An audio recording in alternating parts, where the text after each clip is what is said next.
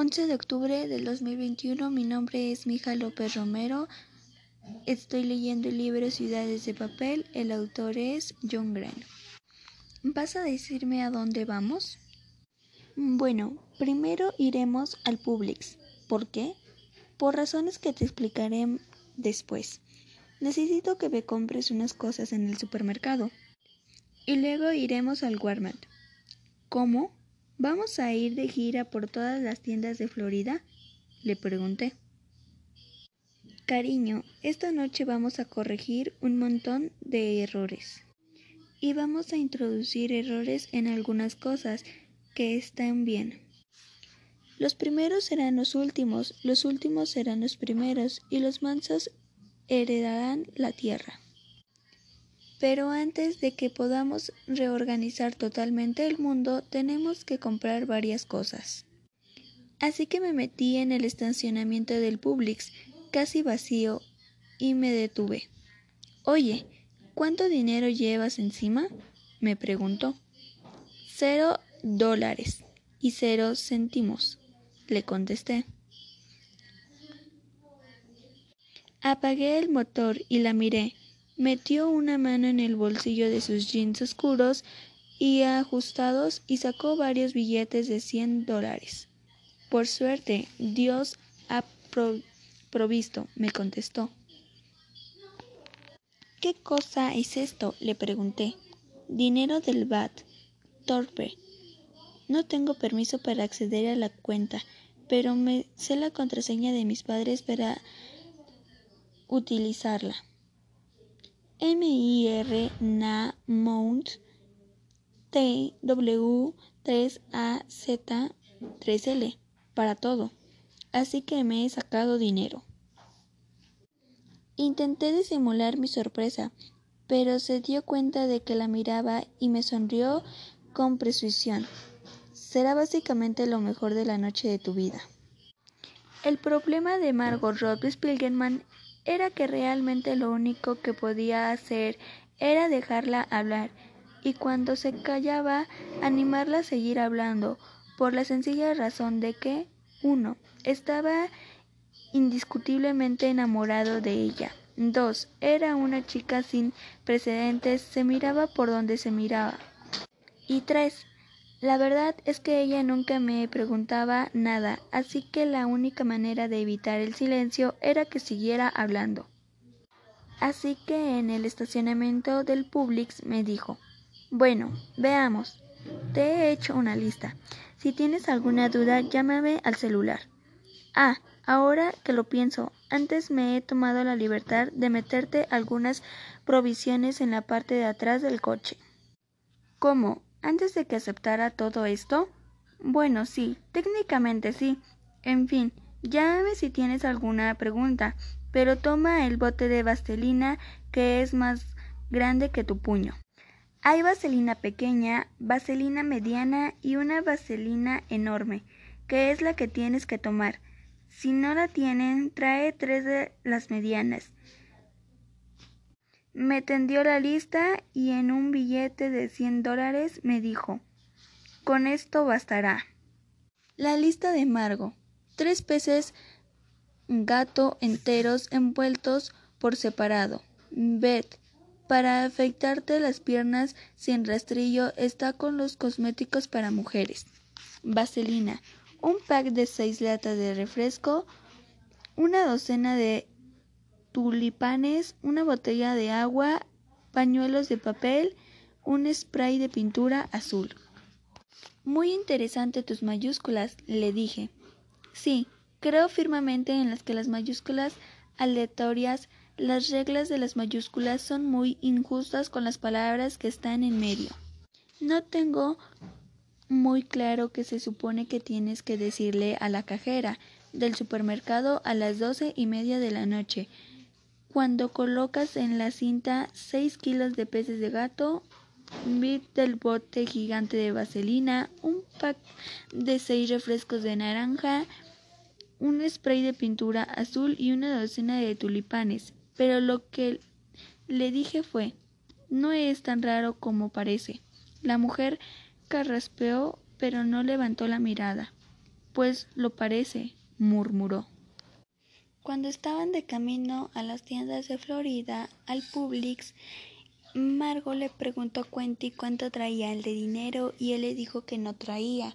Después Margo sacó de, su bolsillo varios dólares ya que no podía sacar dinero del banco porque sus padres no lo permitían.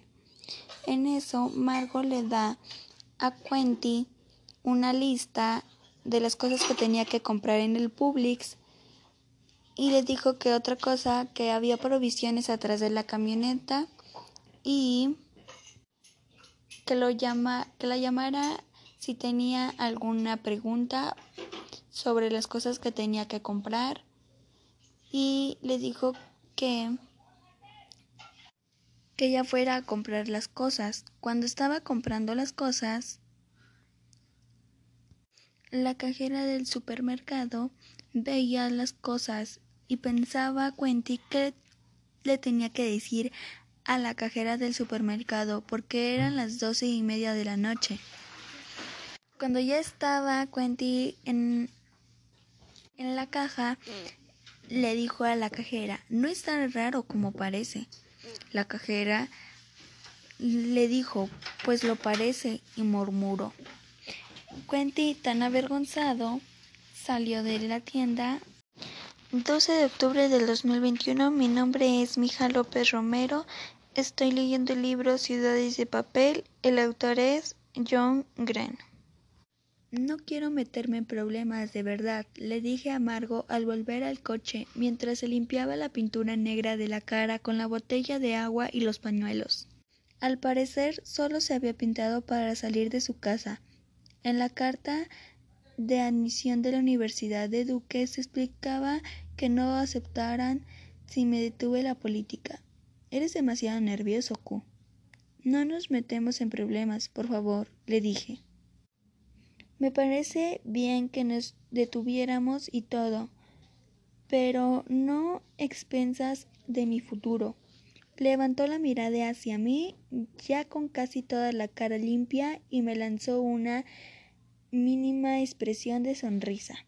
Me sorprendo de toda esa cosa pueda aparecerte retordamente interesante. ¿Cómo? Ir o no ir a la universidad, meterse o no meterse en problemas, sacar buenas o malas calificaciones en escuela, tener o no tener futuro profesional, tener una casa grande o una pequeña en propiedad o en una renta, tener o no tener dinero, es muy aburrido. Empecé a decirle que también a ella le importaba un poco porque sacaba buenas calificaciones y eso al año siguiente estaría en un programa de alto rendimiento de la Universidad de Florida, pero Margo se limpió a constante Walmart. Entramos en el Walmart y tomamos una barra de seguridad para fingir el volante. ¿Para qué necesitamos la barra? le pregunté a Margo, mientras avanzábamos por la sesión de jóvenes. Margo se las arregló para soltarme unos de sus habituales monólogos frenéticos sin contestar a mi pregunta. ¿Sabías que durante casi toda la historia de la especie humana el promedio de vida ha sido inferior a 30 años? Disponían de unos 10 años de vida adulta, ¿no? No planificaban su jubilación, no planificaban su carrera profesional, no planificaban nada, no tenían tiempo para hacer los planes, no tenían tiempo para pensar en el futuro, pero luego las expectativas de vida empezaron a aumentar y la gente comenzó a tener cada vez más futuro, así que estaba más tiempo pensando en él, en el futuro, y ahora la vida se ha convertido en el futuro. Vives cada instante de tu vida por el futuro. Vas a la escuela para poder ir a la universidad y así podrás encontrar un buen trabajo y así podrás comportarte en una bonita casa y así podrás permitir mandar a tus hijos a la universidad para que puedan encontrar un buen trabajo y así puedan comprarse una bonita casa y así puedan permitirse mandar a sus hijos a la universidad. Me dio la impresión que Margot digababa para evitar mi pregunta, de modo que le repetí ¿Para qué necesitamos la barra? Margo me dio un manotazo suavemente en la espalda. Bueno, está claro que lo descubrirás esta misma noche.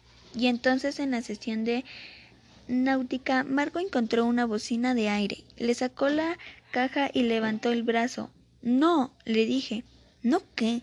me preguntó. No toques la bocina, quise contestarle. Pero cuando iba por la T de toques, presionó y la bocina soltó en un espantoso zumbido, pero resonó en mi cabeza como el equivalente de auditivo de un derrame cerebral. Perdona, no te oigo. ¿Qué decías? me preguntó. Deja de té. Y volvió a tocar la bocina. Y un empleado del Walmart, algo mayor que nosotros, se acercó. Ey, no pueden usarla aquí, nos dijo. Perdona, no lo sabía le contestó Margo con transparente sinceridad. Tranqui, la verdad es que no me importa. Y la conversación pareció terminada, pero el chico no dejaba de mirar a Margo y sinceramente no lo, no lo culpo porque es difícil dejar de mirarla. Pues trata de que Margo va a la camioneta, bueno, Quentin y le da la botella de agua y los pañuelos para despintarse la cara. Y pues solamente se pintó para salir de su casa y en la carta de admisión empezaron a decir que todo lo hacían para estudiar, que el futuro dependía de ir a la universidad, que sus calificaciones. Y después fueron al Walmart y tomaron una barra de seguridad Quentin le preguntó que qué era esa barra de seguridad, para qué la necesitaban y Margot ignoró esa pregunta y se echó uno de los monólogos que siempre decía ella. Así que empezó a decir un monólogo, lo que es Margot. Y cuando acabó Margot de decir su monólogo, Quentin volvió a repetir la pregunta, ¿para qué necesitamos la barra? Margot le dio un pequeño golpe suavemente en su espalda de, de y vieron una máquina de aire, bocina de aire, y la sacó de la caja, levantó el brazo y pues Quentin le dijo que no lo usara. Pero cuando Margot utilizó la máquina. Pareció que le hubiera dado un redame cerebral a Quentin y un joven que trabajaba ahí le dijo que no deberían usar eso adentro, ya que todavía no lo habían pagado. Margot se disculpó y el encargado dijo que la verdad no le importaba, que solamente hacía su trabajo. Y ya. 13 de octubre del 2021, mi nombre es Mija López Romero. Estoy leyendo el libro Ciudades de Papel, el autor es John Green. ¿Qué van a hacer esta noche, chicos? me preguntó por fin el empleado. No gran cosa, le contestó Margo. ¿Y tú? Salgo a la una y luego iré a un bar de Orang. Si quieren venir, pero tienes que dejar en casa a tu hermano. Soy muy estricto con la identificación. ¿Su qué? No soy su hermano, le dije con la mirada clavada en sus tenis. Y entonces Margo siguió mintiendo. La verdad es que es mi primito, le dije. Solo contestó a mi lado, me pasó la mano por la cintura de modo que sentí cada uno de sus dedos tensos sobre mi cadera y añadió y mi amante. El chico miró al techo y se marchó. Margo dejó la mano en la cintura y un instante y aprovechó la ocasión para rodearla con el brazo también yo. Eres mi prima favorita, le dije. Sonrió, me dijo y me dio un golpecito en la cadera y se apartó, como si no lo supiera, me contestó. Circulábamos por una autopista provincialmente vacía y yo seguía las indicaciones de Margo. El reloj del tablero marcaba la una siete. Es precioso, ¿verdad? me preguntó. Cómo se había girado para mirar por la ventanilla apenas la veía. Me encanta ir en coche de prisa a la luz de los faros. Luz, dije. El recordatorio visible de la luz invisible. Qué bonito. T.S. Eliot añadí. Tú también le lo leíste en la clase de literatura del año pasado. En realidad no había leído todo el poema al que pertenecía aquel verso, pero algunos fragmentos se me habían quedado grabados en la mente. Ah, es una cita, me dijo un poco decepcionada. Vi su mano en la guantera central. Podría haber metido también la mía, y nuestras manos habrían estado en el mismo sitio al mismo tiempo, pero no lo hice. Repítelo, me pidió. Luz, el recordatorio visible de la luz invisible. Sí, caray, es bueno. Debe funcionarte con tu ligue. Exligue, le corregí. ¿Suice te ha plantado? me preguntó Amargo. ¿Cómo sabes que ha sido ella la que me ha plantado a mí? Ay, perdona. Aunque sí me plantó ella, admití. Margo se rió.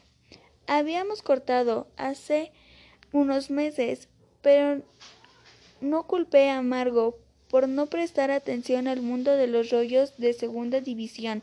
Lo que sucede en la sala ensayo se queda en la sala de ensayo. Margo había puesto los pies en el tablero y movía los dedos al ritmo de su palabra. Siempre hablaba así, con ese terrible ritmo como si recitara poética.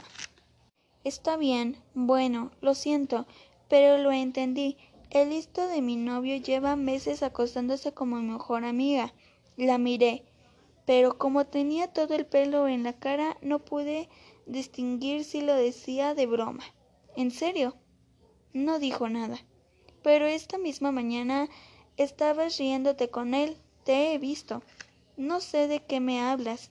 Me he enterado de antes de la primera clase. Luego lo encontré charlando y me he puesto a gritar como una loca. Becca se abrazó de Kling y Jace se ha quedado ahí plantado como un menso, cayéndole la baba pegajosa de su apestosa boca. Estaba clara que había malinterpretado la escena del vestíbulo. Qué raro, porque Chuck Person me había preguntado esta mañana qué sabía de ti y Jace. Sí, bueno, Chuck hace lo que le pide, supongo, según realmente Jace le había ordenado que descubriera quién lo hacía. Vaya, porque me había acostado con Becca. Bueno, no es famosa. Cuando ya iban saliendo del Walmart, ella miró hacia enfrente y vio luces parpadeando y dijo que se veía súper hermoso las luces de los faros.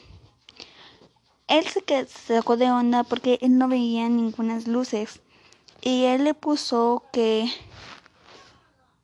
de apodo luz el decoratorio visible de la luz invisible.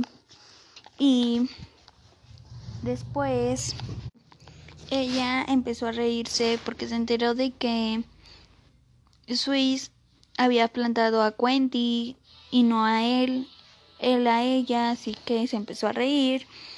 Y ella también dijo que había terminado con su novio, ya que se enteró de que se estaba acostando con su mejor amiga. Quentin se sorprendió y la miró, pero como tenía su cabello largo, él no podía ver su reacción, si lo estaba diciendo de broma o, o nada más lo estaba diciendo en serio. Y pues ella empezó a reírse otra vez y el Quentin le dijo que él la vio riéndose con él y Margo le dijo que estaba loco porque se enteró antes de la primera clase y luego los encontró charlando en el vestidor y empezó a gritar como una loca. Becca abrazó a Clint y Jace se quedó ahí plantado como un menso y después le caía baba de su pegajosa boca y apestosa y y después Chuck Parson había preguntado a Quentin qué sabía de Marco. 14 de octubre del 2021. Mi nombre es Mija López Romero. Estoy leyendo el libro Ciudades de Papel. El autor es John Green. Bueno, no es famosa por su personalidad ni por ser generosidad, así que será porque está buena. No es tan buena como tú, le dije sin pensarlo dos veces. Siempre me ha parecido ridículo que la gente quiera estar con alguien solo porque es guapo. Es como elegir los cereales del desayuno, por color, no por el sabor. Es la próxima salida, por cierto, pero no soy tan guapa, al menos no de cerca. En general, cuando más de cerca me conocen, menos guapa les parezco. No es, me empezó a decir. Da igual, me contestó. Me pareció injusto que un menso como Jason pudiera tener el descaro de andar con Margo y con Becca, cuando individuos perfectamente agradables como yo no tienen el privilegio de tener eso con ninguna de las dos, ni con cualquier otra, la verdad. Dicho esto, me gustaría pensar que soy el tipo de persona que no se acostara con Becca Arringford. Puede estar buena, pero también es, uno, tremendamente sosa. Y dos, en total, absolutamente zorra. Lo que andamos por la sala de ensayo sospechábamos desde hace tiempo que Beca mantiene su preciosa figura porque no come nada aparte de almas de los gatitos y los sueños de los niños pobres. Beca, da asco, dijo para que Margo volviera a la conversación. Sí, me contestó mirando por la ventanilla. Su pelo reflejaba la luz de los faroles. Por un segundo pensé que quizás estaba llorando, pero enseguida se recuperó, se puso la capucha y sacó la barra de seguridad de la bolsa del Walmart. Bueno, seguro que vamos a divertirnos, dijo, devolviendo la barra de seguridad. Puedo preguntarte ya a dónde te vamos. A casa de Beca, me contestó. Oh, no, dije frenando en un alto. Detuve el coche y empezó a decirle a Margot que le llevaba a su casa. No, no cometeremos ningún delito, te lo prometo. Tenemos que encontrar el coche de Jace. La calle de Beca es la primera a la derecha, pero Jace no se habrá estacionado en su calle porque los padres de Beca están en casa. Podremos en la siguiente. Es lo primero que tenemos que hacer. De acuerdo, le dije, pero luego volvemos a casa. No, luego pensamos a la segunda parte de once. Margo no es buena idea. Límítate a conducir, me contestó. Y eso hice. Encontramos a Lexus de Jace a dos manzanas de la calle de Beca.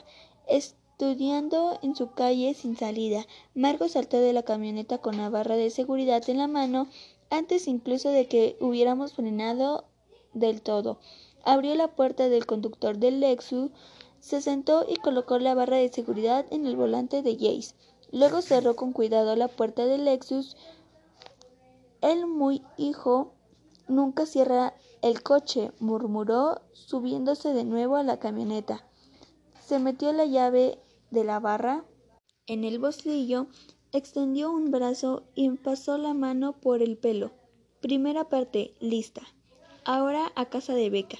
Mientras conducía a Margo me explicó la segunda parte y la tercera. Una idea y le dije, aunque dentro de los nervios estaba a punto de estallarme.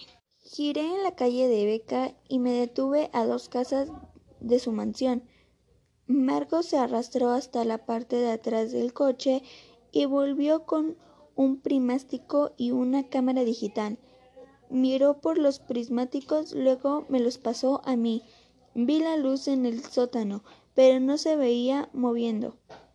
Me sorprendió sobre todo que la casa tuviera sótano, porque es una buena parte de Orlando. No se puede escapar un profundo sin que aparezca agua. Me metí la mano en el bolsillo, saqué el celular y marqué el número que Margo me dictó. Trata de que ella dijo que seguro se iban a divertir en esta lista que tenían que hacer. Agarró la barra que agarró en el Walmart y dijo, vámonos a casa de Beca. Y él dijo, oh, no quiero cometer ningún delito. Ella le prometió que no iban a cometer ningún delito, que solamente iban a ir a la casa de Becca a buscar el carro de Jace. Ella explicó en dónde específicamente estaba el carro de Jace y se acercaron hasta allí. Margo agarró la barra que habían agarrado en el Walmart y la colocó en el volante del carro de Jace, ya que él nunca le ponía seguro a su carro. Después se dirigieron a la calle de Beca y se arrastraron hasta la parte de atrás de la camioneta. Agarraron un teléfono y otra cosa que no me acuerdo y empezó a marcar El margo que le había dictado a Beca. No. Sí. Él se sorprendió también que su casa de Beca tenía un sótano ya que era Orlando y casi las mayorías de la casa de Orlando no tenían sótano. Después vieron que las luces del sótano estaban prendido. Ahora sí, en ese momento lo que hizo Margo fue darle el teléfono a Quentin y le dictó unos números, que era el número del padre de Beca para que bajara al sótano y descubriera a Jace con Beca.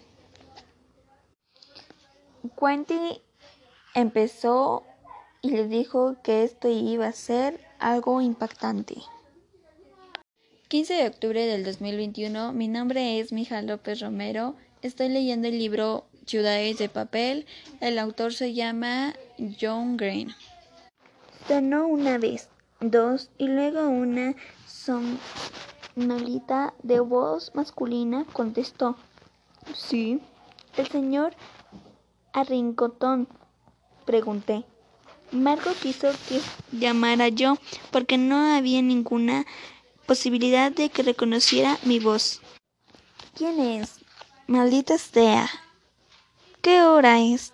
Señor, creo que debería saber que su hija está ahora mismo con Jason en el sótano. Y colgué. Segunda parte de la lista, lista.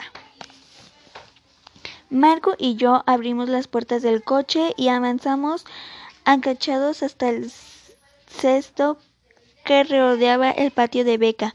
Marco me pasó la cámara y observé mientras se encendía la luz de una habitación del primer piso, después la luz de la escalera y a continuación la luz de la cocina, por último la de la escalera del sótano. Ya sale, susurró Margo. No supe a qué se refería hasta que por el rabillo del ojo vi a Jason asomándose por la ventana del sótano sin playera. Echó a correr por el césped en el calzoncillos y mientras se acercaba me levanté y le saqué una foto con lo que completé la tercera parte. Creo que el flash no sorprendió a los dos.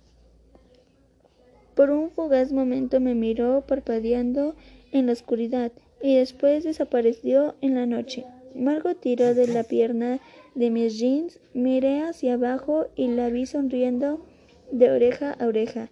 Extendí la mano, la ayudé a subir y corrimos hacia el coche. Estaba metiendo la llave en el contacto cuando me dijo, déjame ver la foto. Le pasé la cámara y vimos aparecer la foto juntos con nuestras cabezas casi pegadas. Al ver la cara pálida y sorprendida de Jason, no pude evitar reírme. Vaya, exclamó Margot señalando la foto. Al parecer, con las prisas del momento, Jace no había podido meter a los calzoncillos, así que ahí estaba colgando. Capturó digitalmente para postearla en el mismo sentido que Rob Island es un estado, me dijo Margo. Su historia puede ser ilustre, pero sin duda no es larga. Giré la cara hacia la casa y vi que ella había apagado la luz del sótano. Me descubrí a mí mismo sintiendo un poco mal por Jason. No era culpa suya tener un y una novia genial y vegetativa. Pero entonces recordé que cuando íbamos en sexto grado, Jace prometió no darme un puñetazo en el brazo si me comía un gusano vivo, de modo que me comí un gusano. Y entonces me dio un puñetazo en la cara. Así que no tardé mucho en dejar de sentirme mal. Cuando miré a Margo estaba observándolo, la casa por los prismáticos. Tenemos que entrar en el sótano, me dijo. ¿Qué? ¿Por qué? Cuarta parte. Llevarnos su ropa por si intenta volver a colarse en la casa. Quinta parte. Dejarle el pescado a Beca. No. Y sí, ahora me dijo. Está arriba aguantando la regañada de sus padres. Pero ¿cuánto tiempo duran, duraba el sermón? Bueno. ¿Qué opinas? No debes acostarte con el novio de Margo en el sótano. Es básicamente un sermón de una frase, así que tenemos que darnos prisa. Salió del coche con el spray de pintura en una mano y un pez gato en la otra. No es buena idea, susurré. Pero me, pero me, agaché como ella y la seguí hasta la ventana del sótano que todavía estaba abierta. Entro yo primero, me dijo metiendo los pies por la ventana y los apoyó en la mesa del ordenador de Beca. Tenía miedo cuerpo adentro de la casa y el otro medio fuera cuando le pregunté. Después de que marcó Cuenti a, al número del padre de Beca, el padre de Beca bajó de su habitación, prendió la luz de las escaleras, después de la cocina y después la escalera del sótano y Jason salió corriendo de la ventana del sótano hacia el césped sin playera, solo en calzones y en eso Margot le dijo a Quentin que sacara una foto, pero salieron sorprendidos ellos dos porque el teléfono traía flash. Y en eso Jay se dan cuenta de que le tomaron una foto y se quedó parado ahí y después sale corriendo y Margot y Quentin se subieron a la camioneta sorprendidos de lo que habían visto y Margot quería ver la foto que había tomado Quentin y se empezó a reír ya que había olvidado ponerse la camiseta y los pantalones y que iba a subir esa foto a sus redes sociales para que la repostearan y después dijo que tenían solamente unos pequeños minutos para entrar al sótano y al para dejar unas cosas, porque a lo mejor Jason regresaba a colarse a la casa de Becca y que solamente el sermón de sus padres de Becca duraba un poco, que solamente le iban a decir que no debía de acostarse con el novio de, de Margo, de su mejor amiga, y así que se tenían que dar prisa. Quentin no estaba tan de acuerdo, pero le hizo. Ya cuando estaban adentro, empezaron a hacer lo planeado de la lista, que es la tercera, cuarta lista.